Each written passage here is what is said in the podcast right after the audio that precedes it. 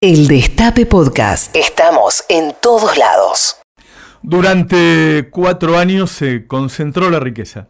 Lo primero que hizo Mauricio Macri cuando llegó al gobierno fue devaluar, darle un mejor tipo de cambio a los exportadores del campo, fue eliminarle las retenciones, con lo cual hizo una tremenda transferencia de recursos desde toda la sociedad que compra alimentos hacia los productores agropecuarios subió las tarifas, te sacó la plata del bolsillo para dárselo a las energéticas, eliminó el impuesto a la riqueza, bajó las cargas patronales, es decir, enriqueció a unos pocos y empobreció a todos. ¿Y qué se está haciendo en estos días? Al revés. Al revés de eso se está haciendo. ¿Sí?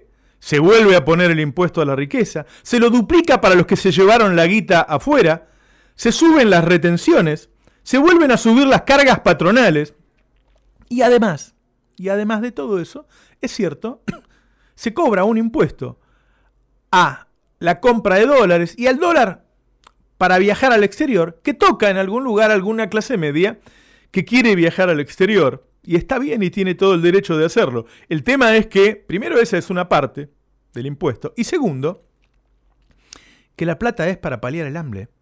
Que la plata es para sacar al resto de los argentinos que no está comiendo, que no está consumiendo medicamentos, que no puede prender la estufa en el invierno. Ahora, claro, como no pueden discutir eso, porque ¿qué te van a decir a vos? Uh, mirá qué mal que está que le suban las retenciones al campo, mirá qué mal que está que le suban el impuesto a la riqueza. No pueden discutir eso.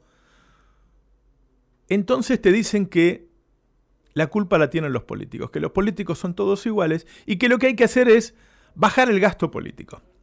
Aunque sea simbólico, te dicen, porque saben que es el 0,0001%. Aunque sea simbólico. Y la verdad es que ese verso viene más o menos de la Revolución Francesa, cuando de un lado estaba la oligarquía y del otro lado estaban los nuevos, los que empezaban a entrar ahí. Si vos pagás una mierda a los políticos, lo que vas a tener sentado siempre en los escaños de los políticos son a los millonarios que no necesitan el sueldo.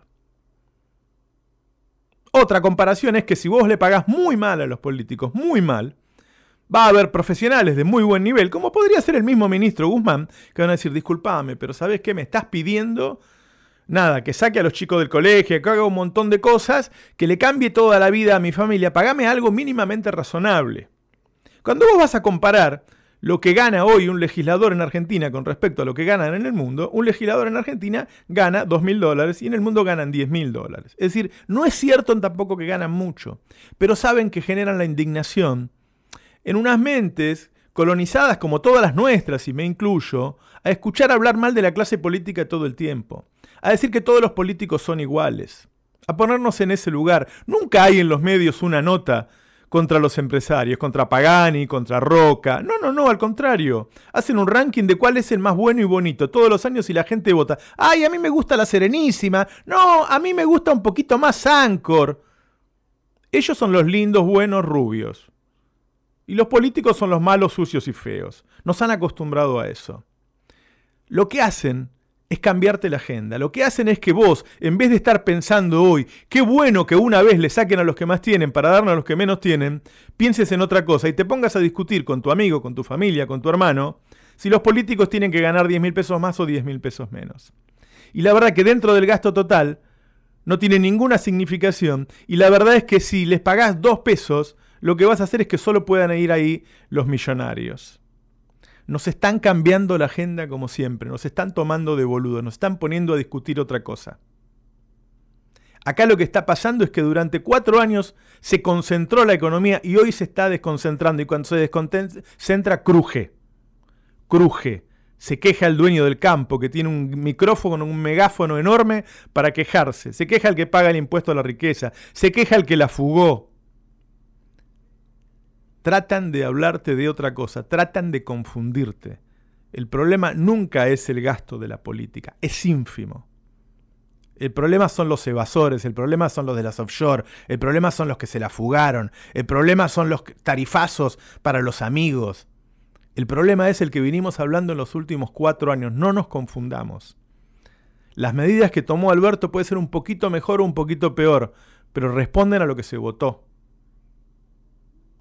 Y tiene todas las posibilidades de en el próximo año que la economía vuelva a crecer. Y aunque crezca un 1%, como se está desconcentrando, de ese 1 a vos te va a tocar mucho más. Y es muy factible que baje la inflación. Y encima tranquilizó a los mercados porque a ellos les sacó mucho.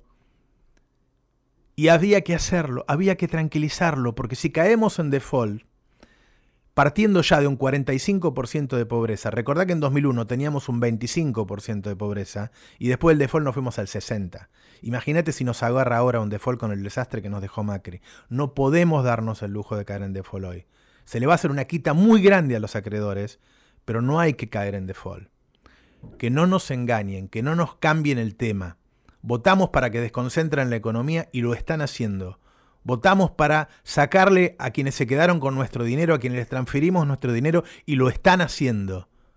Que no nos engañen, que no nos vuelvan a tomar por boludos.